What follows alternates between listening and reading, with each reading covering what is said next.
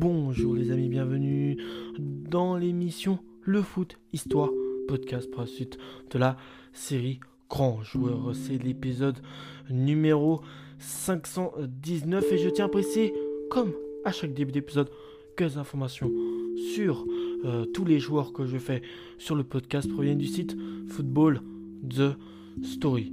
Comme ça, au moins, si vous préférez lire les informations sur les légendes du foot de vous-même, et eh ben, vous pouvez euh, aller sur ce site. Je le répète, Football The Story. Donc, c'est l'épisode numéro 519 et aujourd'hui, c'est d'un grand joueur argentin qu'on va parler, même si avec la sélection argentine, c'est seulement 4 sélections pour 8 buts, euh, dont 4 euh, sélections 8 buts en Coupe du Monde. Son nom, c'est Guillermo Stabile. Il est né le 17 janvier 1905 à Buenos Aires, donc dans la capitale argentine. Il est décédé le 27 décembre 1966 dans la même ville. Sa première sélection date du 19 juillet 1930 contre le Mexique et une victoire assez écrasante de 6 buts à 3. Et sa dernière sélection le 30 juillet 1930 contre euh, l'Uruguay.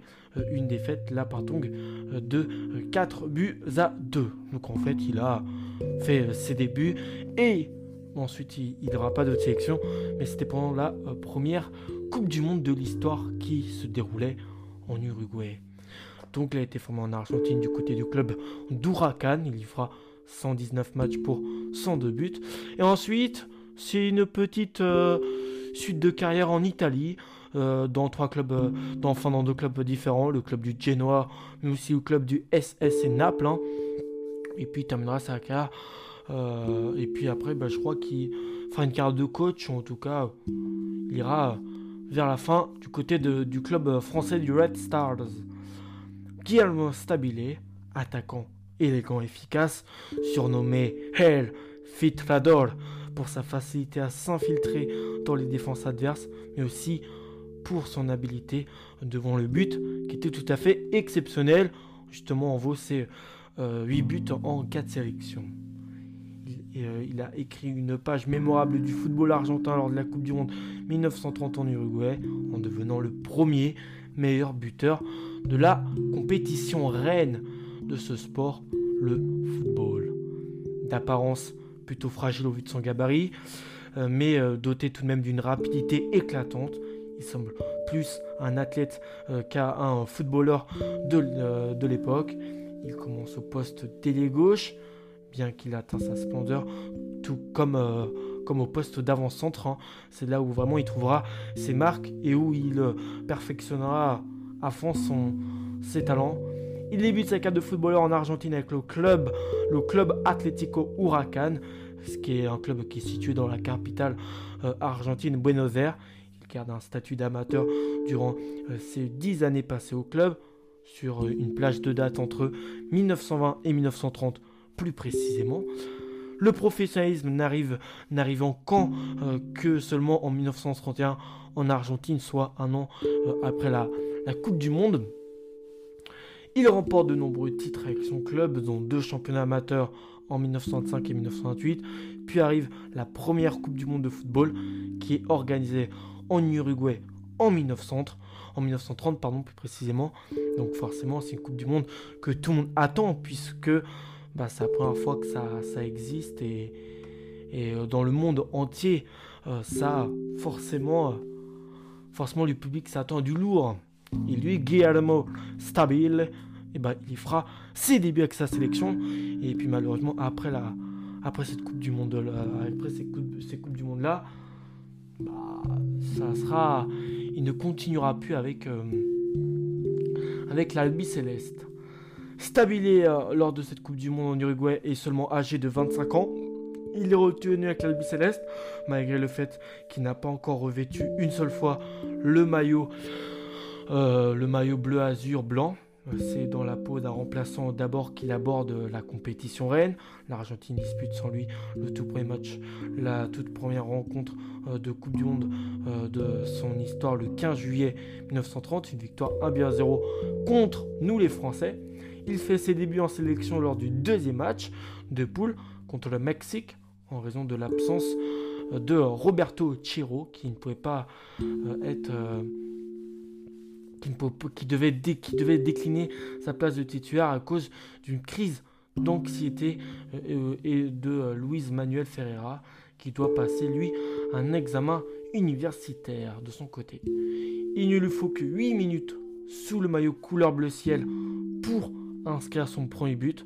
Donc déjà, ça commence d'entrer avec du lourd.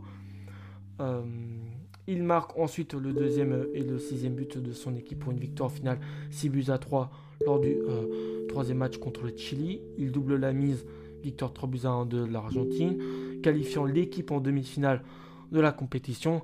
El Filtrador ne perd pas le rythme et continue sur sa lancée. Opposé ensuite aux États-Unis, dans le dernier carré, il s'offre une autre, un autre doublé euh, et qualifie l'Argentine pour la finale grâce à une victoire expéditive 6 buts à 1 sur les Américains.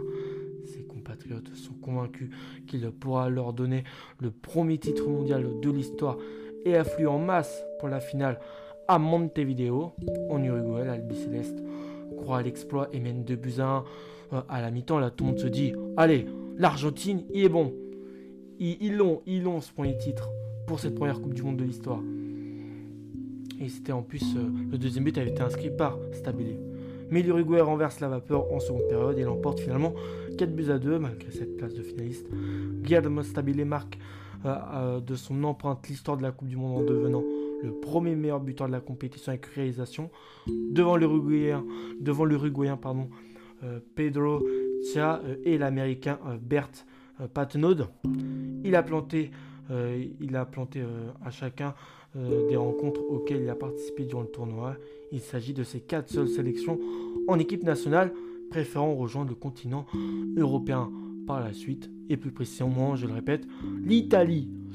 Après avoir impressionné les observateurs au cours de ce mondial 1930 où bah, tout simplement il a fait exploser les compteurs et a montré tout son talent aux yeux du monde. Stabile rejoint l'Italie et plus précisément le Genoa CFC. Ses débuts sous le maillot des Grifoni sont tonitruants le 16 novembre 1930, deux jours seulement après son arrivée, sans même avoir eu l'opportunité de s'entraîner avec ses nouveaux compères de euh, sa nouvelle équipe. Il plante un triplé face à Bologne, qui était à ce moment leader du championnat, mais trop longtemps écarté des terrains euh, par une fracture du tibia. On sait que ce style de blessure, quand tu l'as, ça reste compliqué de revenir au meilleur niveau.